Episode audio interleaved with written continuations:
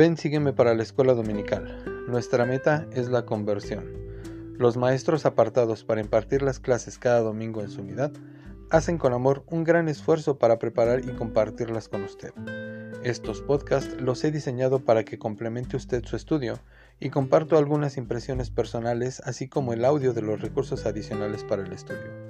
Recordemos, el hogar es el principal lugar de aprendizaje del Evangelio, ya que es ahí donde usted de manera individual y familiar realiza el estudio de las escrituras y se esfuerza día a día por entender y vivir el Evangelio de Jesucristo.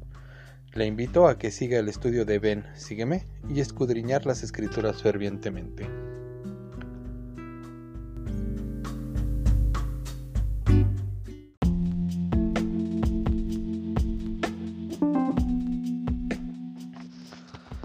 Hola, ¿qué tal? Mi nombre es Jairon Barragán y agradezco que se encuentre hoy aquí en este canal. El día de hoy revisaremos el tema de la semana del 1 al 7 de marzo sección 20, 21 y 22 de Doctrina y Convenios.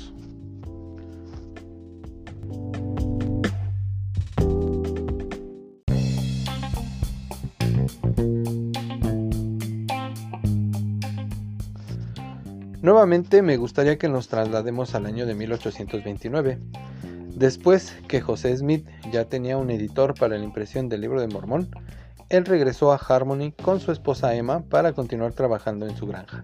Mientras tanto, Hiram, Oliver y Martin se quedarían supervisando la impresión del libro de Mormón y mantendrían informado a José del progreso.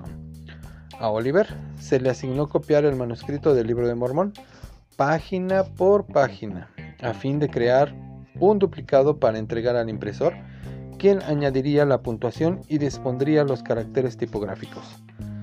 No querían que sucediera de nuevo la pérdida de ninguna página como ya había sucedido anteriormente.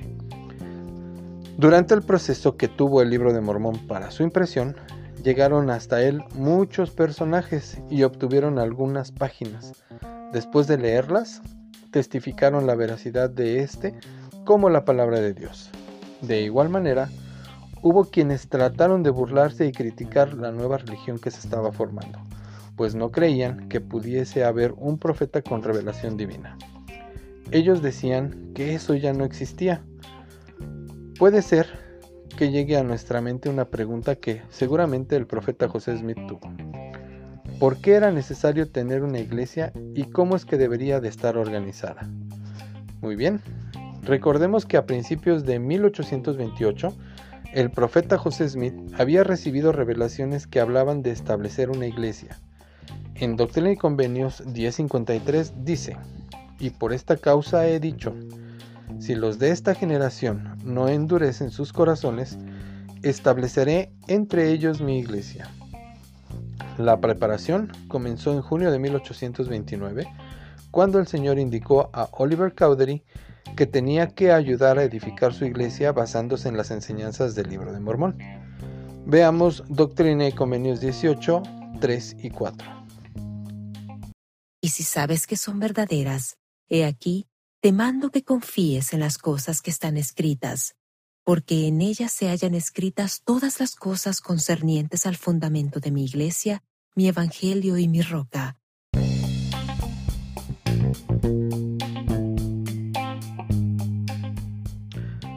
Es ahí donde Oliver empieza a ver cómo es que estaba establecida la iglesia de Jesucristo entre el pueblo nefita. Poco antes de la reunión del 6 de abril de 1830, se empezó a escribir lo que en su momento le llamarían los artículos y convenios de la Iglesia de Cristo, que incluían una reseña de las creencias de la Iglesia de Jesucristo, detalles acerca de las ordenanzas, los oficios del sacerdocio y los procedimientos de la Iglesia tal como se encuentran en el libro de Mormón. En la primera conferencia de la iglesia que tuvo lugar el 9 de junio de 1830 en la casa de Peter Whitmer, padre, los artículos y convenios se leyeron y se presentaron para la aprobación de los miembros, lo que hoy conocemos como la sección 20. Para marzo de 1830 ya se había concluido la impresión del libro de Mormón y ahora le tocaría al profeta restaurar la iglesia. Si bien no se conoce con exactitud cuándo se recibió la revelación registrada en Doctrina y Convenios 20. El profeta José Smith resumió así el flujo de dirección divina. De esta manera, el Señor continuó dándonos instrucciones de vez en cuando concerniente a los deberes que ahora recaían sobre nosotros y, entre muchas otras cosas relacionadas, obtuvimos de él lo siguiente, por espíritu de profecía y revelación, que no solamente nos dio mucha información, sino que también señaló el día preciso en el que, de acuerdo con su voluntad y mandamiento, deberíamos proceder a organizar su iglesia nuevamente aquí en la tierra. Escuchemos ahora un extracto del libro de Santos, tomo 1, de la página 84 al 87.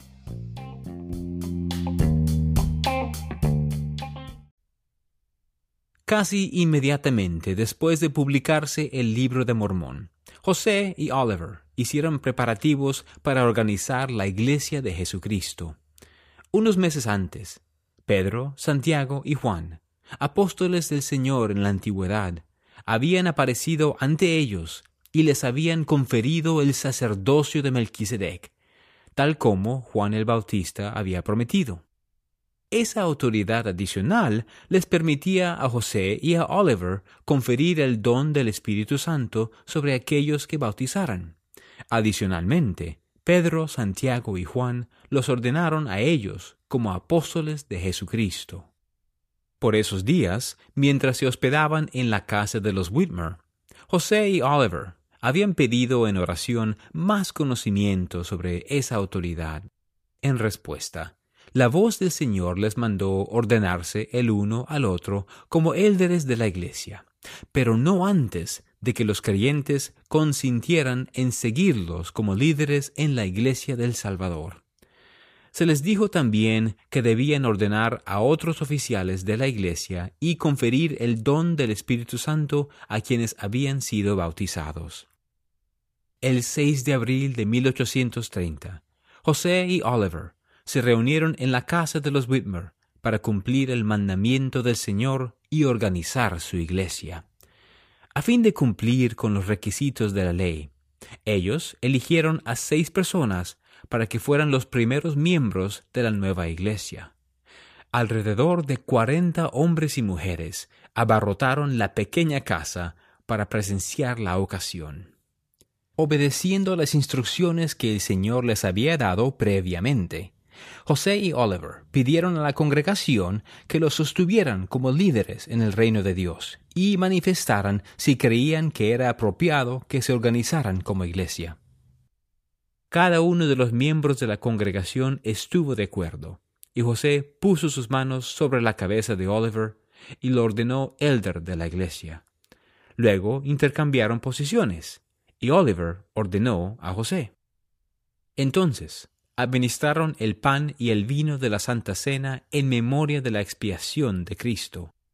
Luego pusieron sus manos sobre la cabeza de aquellos que habían bautizado, los confirmaron miembros de la Iglesia y les dieron el don del Espíritu Santo. El Espíritu del Señor se derramó sobre la congregación, y algunos de ellos empezaron a profetizar. Otros alababan al Señor y todos se regocijaron juntamente. Además, José recibió la primera revelación dirigida a todos los miembros de la nueva iglesia.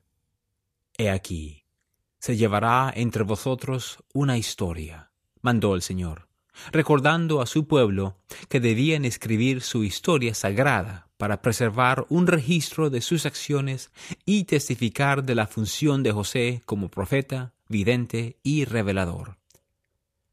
Yo lo he inspirado para impulsar la causa de Sión con gran poder para hacer lo bueno, declaró el Señor. Recibiréis su palabra con toda fe y paciencia, como si viniera de mi propia boca. Porque si hacéis estas cosas, las puertas del infierno no prevalecerán contra vosotros. Posteriormente, José observó de pie, junto a un arroyo, el bautismo de su madre y de su padre para unirse a la Iglesia.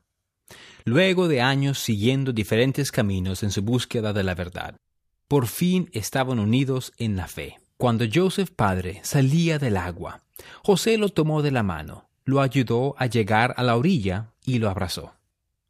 Mi Dios. exclamó, hundiendo su rostro en el pecho de su padre. He vivido hasta ver a mi padre bautizarse en la iglesia verdadera de Jesucristo. Aquella tarde, José se escabulló a un bosque cercano con el corazón rebosante de gozo. Quería estar a solas, apartado de la mirada de sus amigos y familiares. En los diez años desde la primera visión, había contemplado los cielos abiertos, había sentido el Espíritu de Dios y había recibido instrucción por medio de ángeles.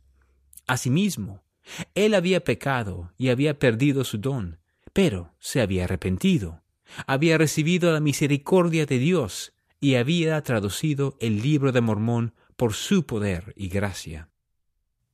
Ahora, Jesucristo había restaurado su iglesia y había autorizado a José, con el mismo sacerdocio que los apóstoles habían poseído en la antigüedad cuando llevaron el Evangelio al mundo. La felicidad que sentía no cabía en él, y cuando Joseph Knight y Oliver lo encontraron por la noche, él estaba llorando. Su gozo era completo. La obra había comenzado.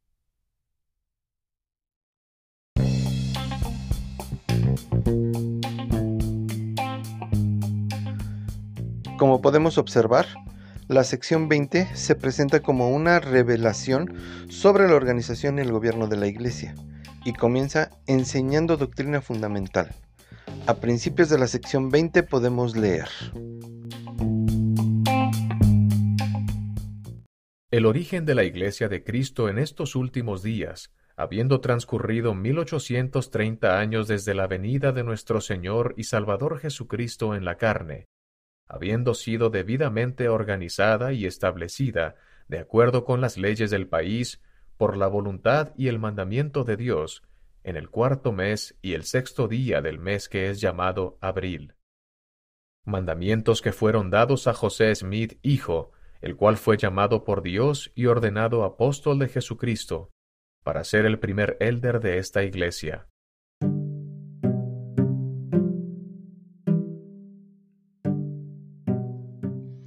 Meditemos un momento. ¿Qué podemos entender en la frase habiendo sido debidamente organizada y establecida de acuerdo con las leyes del país, por la voluntad y el mandamiento de Dios? Pues bien, José Smith, desde su primer visión, él fue quien por voluntad y mandamiento de Dios se le mandó organizar y establecer su iglesia de acuerdo con las leyes de los Estados Unidos de América. Obtuvo las planchas y las tradujo con la ayuda divina y termina el versículo con la fecha exacta cuando se organizó la iglesia, 6 de abril de 1830. En el versículo 2 se afirma el mandamiento que se le da a José y que él fue llamado por Dios para hacer esta maravillosa obra. Escuchemos ahora del versículo 8 al 12.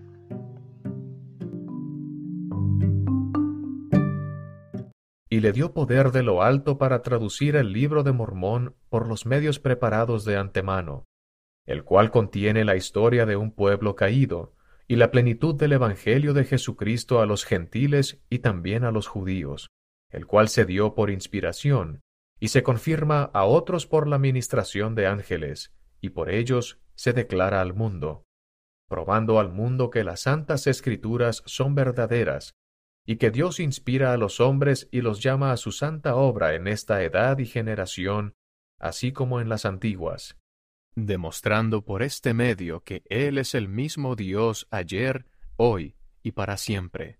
Amén.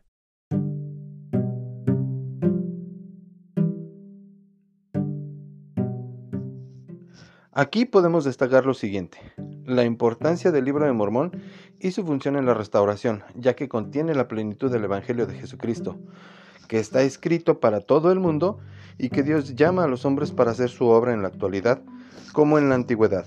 Continuemos con el versículo del 17 al 19.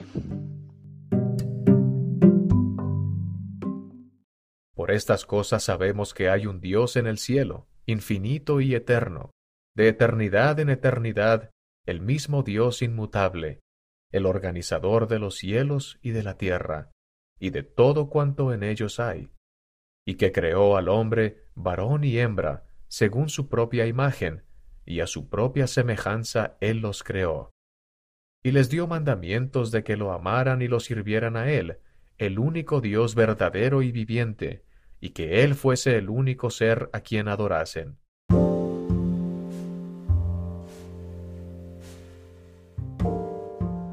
En esta parte podemos destacar la naturaleza de Dios.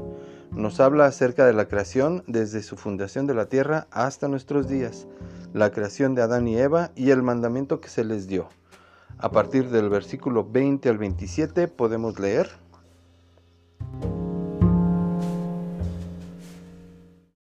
Pero por transgredir estas santas leyes, el hombre se volvió sensual y diabólico, y llegó a ser hombre caído por tanto, el Dios omnipotente dio a su Hijo unigénito, como está escrito en esas escrituras que de él se han dado.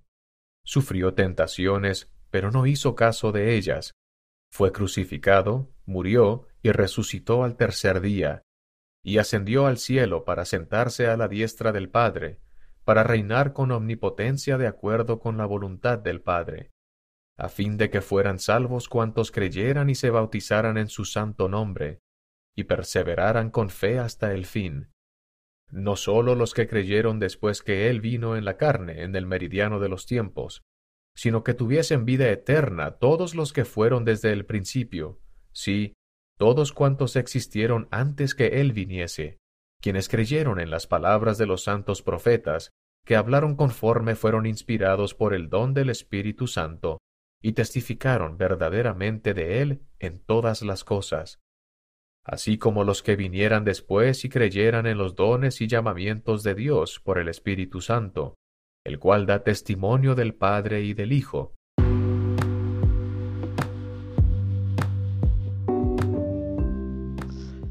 He aquí uno de los principios fundamentales, el plan de felicidad, la expiación de Jesucristo, la obra de salvación nos habla de la caída del hombre, la gracia de Dios de mandar a su Hijo a expiar al género humano de los pecados, el arrepentimiento y de realizar el bautismo en su nombre para la remisión de los pecados para tener vida eterna y el don del Espíritu Santo. Continuamos leyendo del versículo 28 al 34.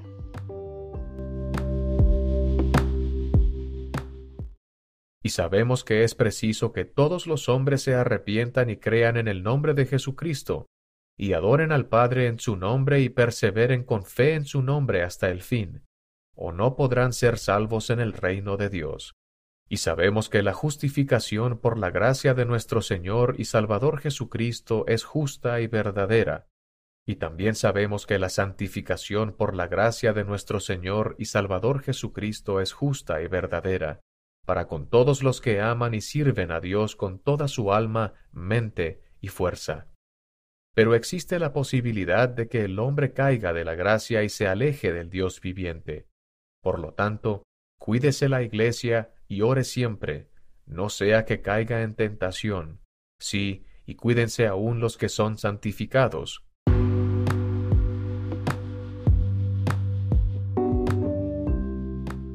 Muy bien. Como ya sabemos, uno de los mandamientos es perseverar con fe hasta el fin. Y pues nos habla que habrá tentaciones, habrá la posibilidad de que caigamos y probablemente nos alejemos de Dios y nos manda también estar siempre en oración. A partir del versículo 38 al 59 podemos leer lo siguiente. El deber de los élderes, presbíteros, maestros, diáconos y miembros de la Iglesia de Cristo.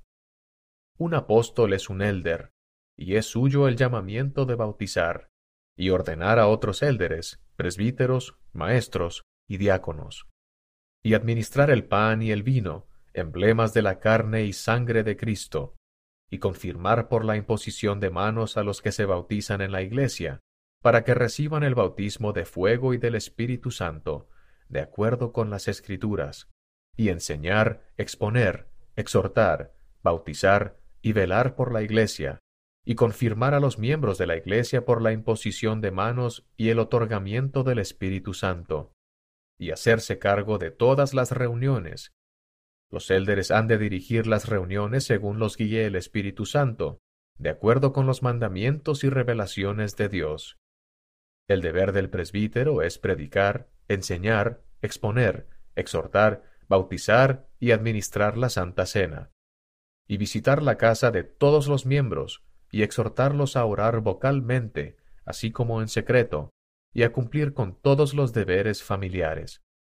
Y también puede ordenar a otros presbíteros, maestros y diáconos.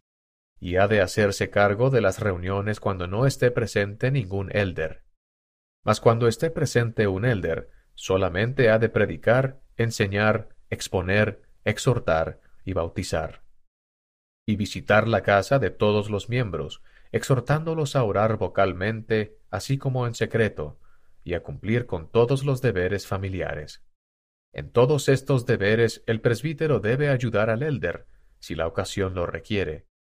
El deber del maestro es velar siempre por los miembros de la Iglesia y estar con ellos y fortalecerlos, y cuidar de que no haya iniquidad en la Iglesia, ni aspereza entre uno y otro, ni mentiras, ni difamaciones, ni calumnias, y ver que los miembros de la Iglesia se reúnan con frecuencia, y también ver que todos los miembros cumplan con sus deberes, y se hará cargo de las reuniones si está ausente el elder o presbítero.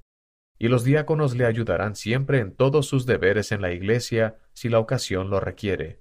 Pero ni los maestros ni los diáconos tienen la autoridad para bautizar, administrar la Santa Cena, ni imponer las manos. Deben, sin embargo, amonestar, exponer, exhortar, enseñar e invitar a todos a venir a Cristo.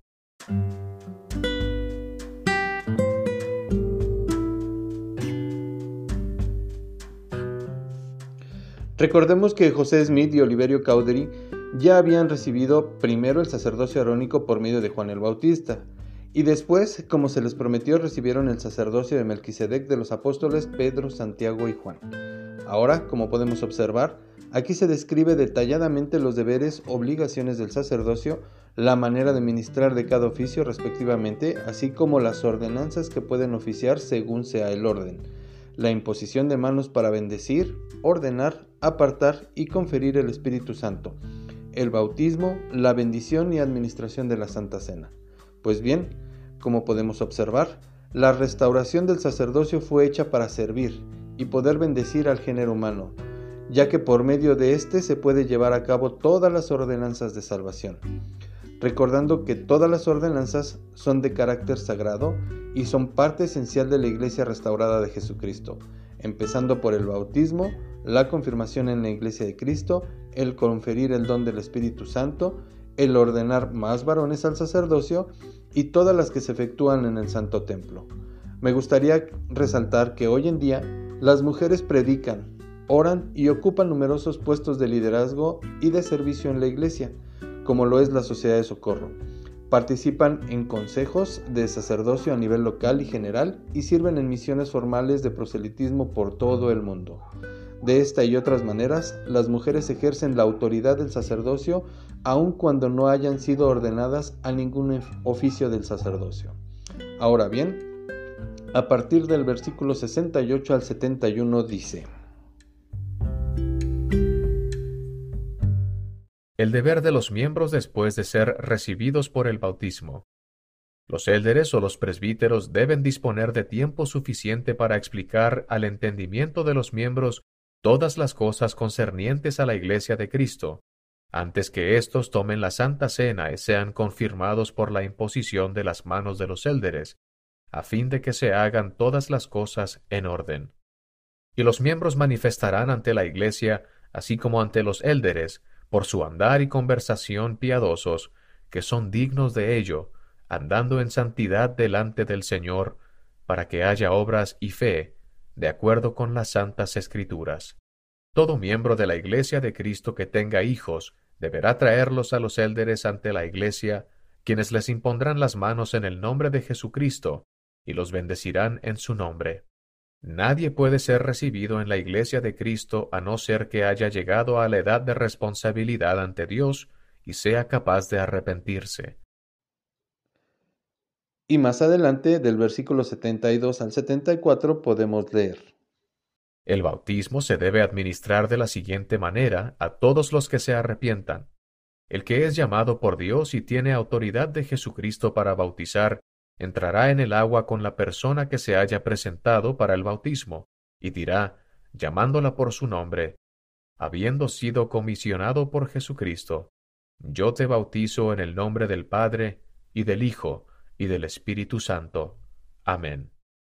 Entonces la sumergirá en el agua, y saldrán del agua. Además, por vía de mandamiento a la Iglesia concerniente a la manera del bautismo. Todos los que se humillen ante Dios y deseen bautizarse, y vengan con corazones quebrantados y con espíritus contritos, y testifiquen ante la Iglesia que se han arrepentido verdaderamente de todos sus pecados, y que están dispuestos a tomar sobre sí el nombre de Jesucristo, con la determinación de servirle hasta el fin, y verdaderamente manifiesten por sus obras que han recibido del Espíritu de Cristo para la remisión de sus pecados, serán recibidos en su Iglesia por el bautismo.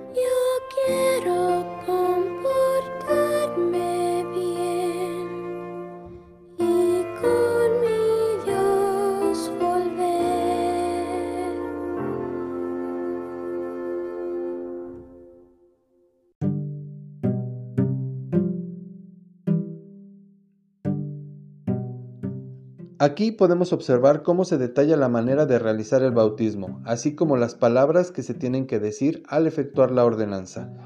Continuamos del versículo 75 al 79. Conviene que la iglesia se reúna a menudo para tomar el pan y el vino en memoria del Señor Jesús. Y el elder o presbítero lo administrará, y de esta manera lo hará, se arrodillará con la iglesia e invocará al Padre en solemne oración, diciendo, Oh Dios, Padre eterno, en el nombre de Jesucristo, tu Hijo, te pedimos que bendigas y santifiques este pan para las almas de todos los que participen de él, para que lo coman en memoria del cuerpo de tu Hijo, y testifiquen ante ti, oh Dios, Padre eterno, que están dispuestos a tomar sobre sí el nombre de tu Hijo, y a recordarle siempre, y a guardar sus mandamientos que Él les ha dado, para que siempre puedan tener su espíritu consigo. Amén. La manera de administrar el vino.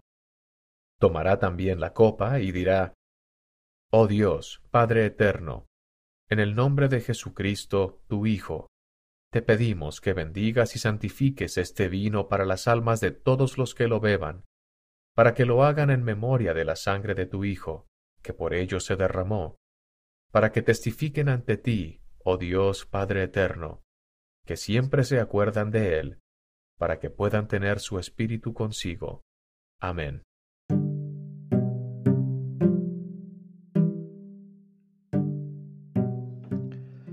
Aquí nuevamente podemos observar quiénes están autorizados para administrar y bendecir la Santa Cena y la manera en que se tiene que realizar esta ordenanza.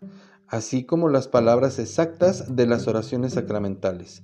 Hoy en día se ha cambiado la palabra vino por agua, que es lo que se utiliza en dicha ordenanza.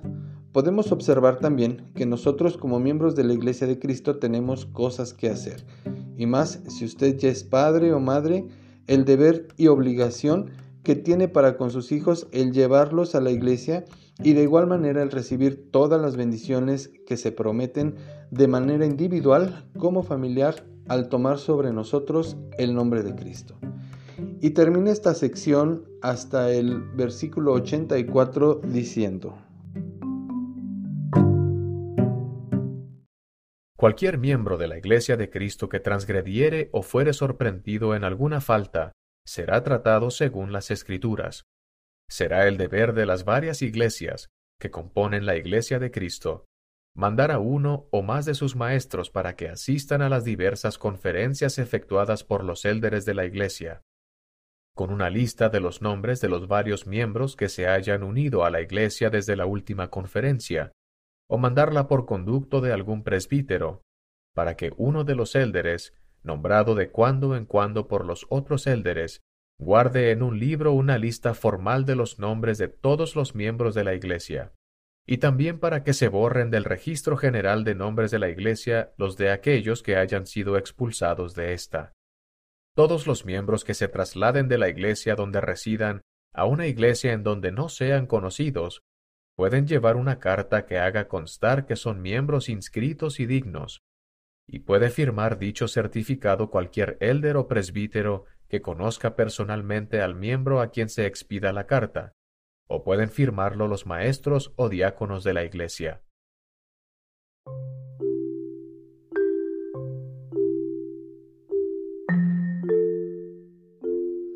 Muy bien, aquí podemos observar lo siguiente.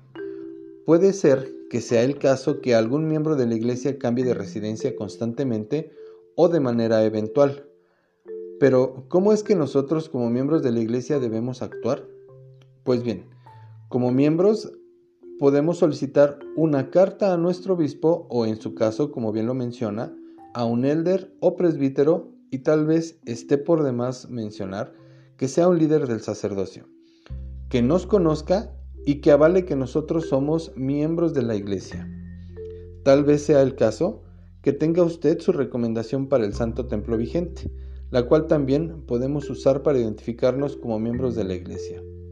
Es nuestro deber de presentar este documento y presentarnos ante los líderes de dicha unidad para poder así seguir recibiendo las bendiciones prometidas y participar de las ordenanzas e instrucciones cada domingo.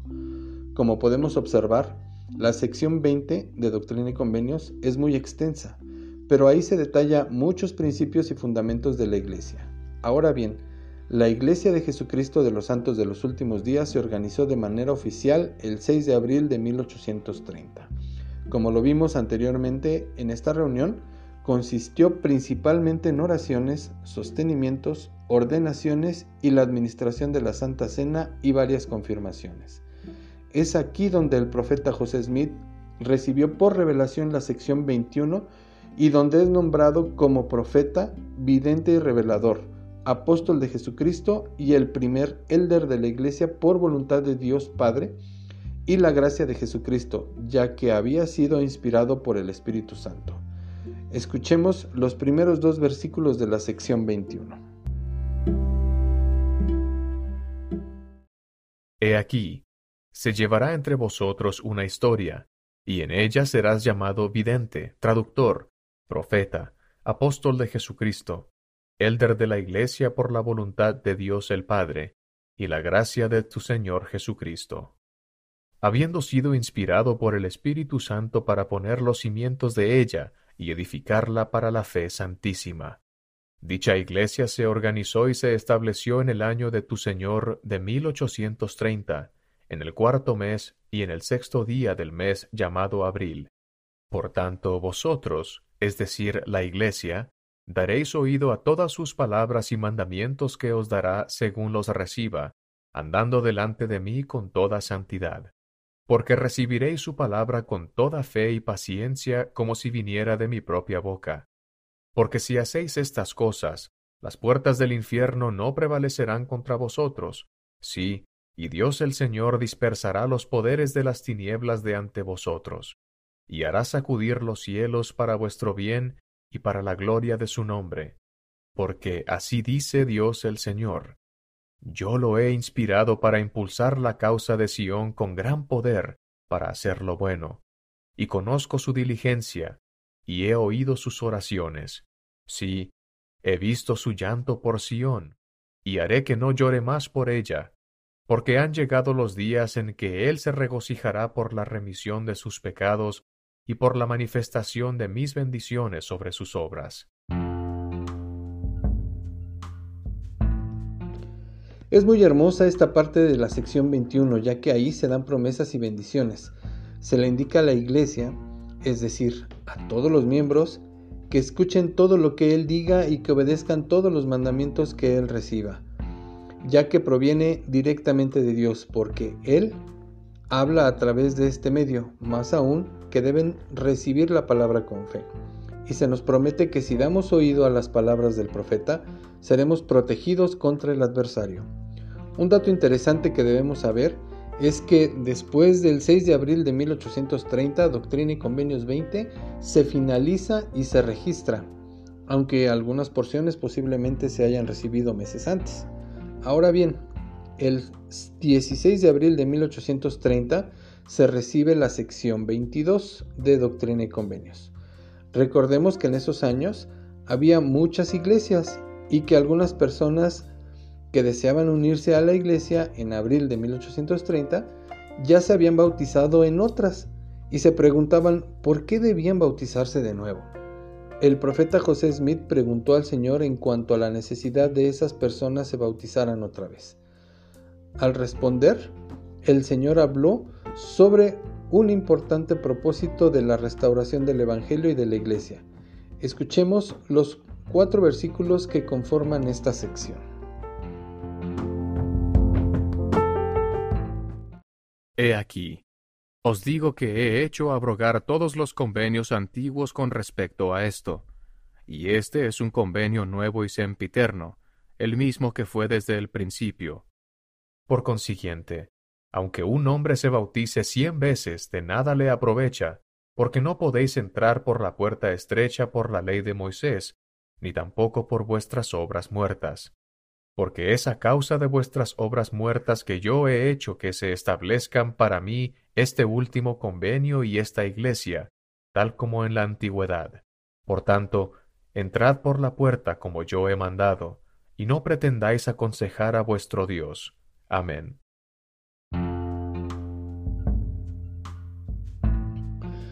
El Señor se refirió a un convenio nuevo y sempiterno. Pero, ¿qué es lo que debemos de entender por esto? El nuevo y sempiterno convenio es la plenitud del Evangelio de Jesucristo. Se considera nuevo cada vez que se revela nuevamente después de un periodo de apostasía. Es sempiterno en el sentido de que es el convenio de Dios y se ha disfrutado de él en todas las dispensaciones del Evangelio en que el pueblo ha estado dispuesto a recibirlo. Por medio del profeta José Smith, Jesucristo reveló otra vez sobre la tierra el nuevo y sempiterno convenio a los hombres. Este convenio contiene ordenanzas sagradas que administran por medio de la autoridad del sacerdocio, tales como el bautismo y el matrimonio eterno, que se lleva a cabo en el Santo Templo, y que hacen posible la salvación, la inmortalidad y la vida eterna del hombre. Basándonos en estos conceptos, debemos de entender que el bautismo debe de ser realizado por alguien que tenga la autoridad de Dios para efectuar dicha ordenanza, ya que el Señor no acepta los bautismos que se efectúan sin la debida autoridad del sacerdocio. Para junio de 1830 se llevaría a cabo la primera conferencia de la Iglesia de Jesucristo de los Santos de los Últimos Días, que tendría lugar en Fayette, Nueva York.